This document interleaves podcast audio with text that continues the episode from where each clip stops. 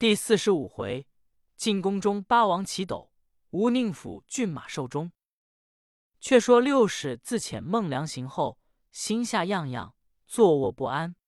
忽夜睡至三更，梦见孟良、交赞满身鲜血而来，二人拜曰：“众蒙本官恩德，未能酬答，今日特来相辞。”六使惊曰：“汝等何以出此言？”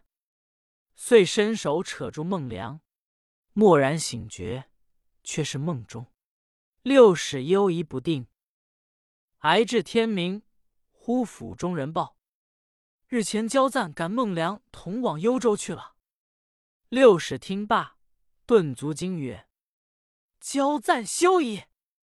左右问其故，六使曰：“孟良临行曾言，若遇番人缉捕，当手刃之。彼不知交赞后去，必误作番人杀之矣。”众上未信，是寻军走入府中，见六使拜曰：“小人幽州寻灯之卒，前夜偶遇一壮土，负我包袱，再三叮嘱送至将军府来，不敢失误，今特献上。”六使令解释之，乃木匣所著令公骸骨。六使又问：“当时曾见其姓名否？”寻军曰：“问之不言。”仓促而去。六使令左右取过白金十两，赏寻军去气，乃遣轻骑星夜往幽州击访。不数日回报，孟良、交赞二师俱暴露于幽州城住，今以沙土拥之而回。六使仰天叹曰：“执戎马扰乱之日，若非二人效力克敌，焉至太平？”正好安享，折自丧亡，伤哉！伤哉！次日入奏真宗曰：“臣部下孟良、交赞为事失误，已死幽州，启陛下追还官告。”帝闻奏，甚加伤悼，乃允六十所奏，仍下命以孟良、焦赞有救驾之功，敕有司为助封墓。是赠二人俱为忠诚侯之职，六使谢恩，退回府中。自因二人丧后，怅怅不悦，杜门敛迹，亦无心复任矣。却说八王于幽州回军，路感气急，卧阳府中。真宗不时令寇准等问安。八王未准曰：“与先生被相处数年，不易子此分别。”准曰：“殿下偶尔小样。”何足为虑？直今四海清明，正需谢礼朝纲，共睹太平之盛，如何出资与乎？八王曰：“大树难逃，您奈彼何哉？”准等既退，入奏帝，请效齐壤北斗之事，以保八王。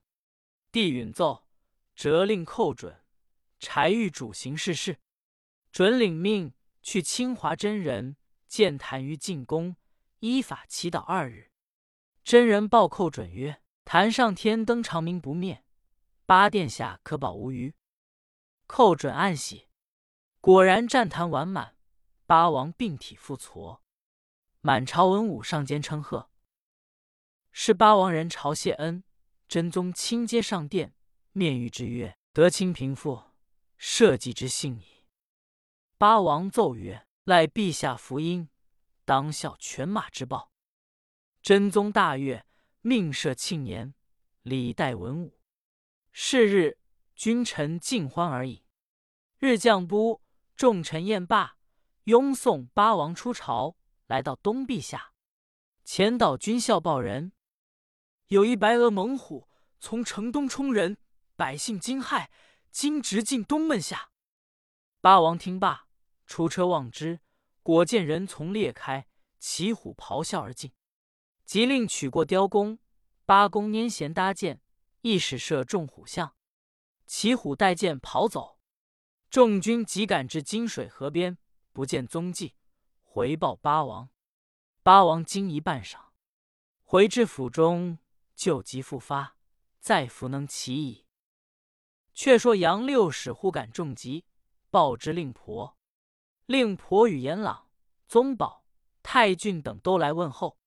六使对令婆曰：“而此疾时难自保。”令婆曰：“待令一人调理，或可全安。”六使曰：“昨日当昼儿妹偶游东阙下，适逢八殿下与群臣退朝，殿下发狠，弯弓放矢，正中耳之项下，便觉骨之损痛，想时命数何尽。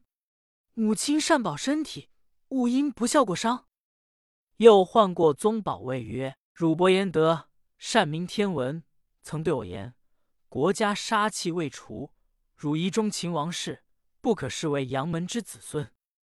宗保拜受命，六十嘱咐已毕，故魏延朗曰：“四哥好好看成母亲，令兄弟中为兄福而有寿，谨记勿忘。”言半卒，寿四十八。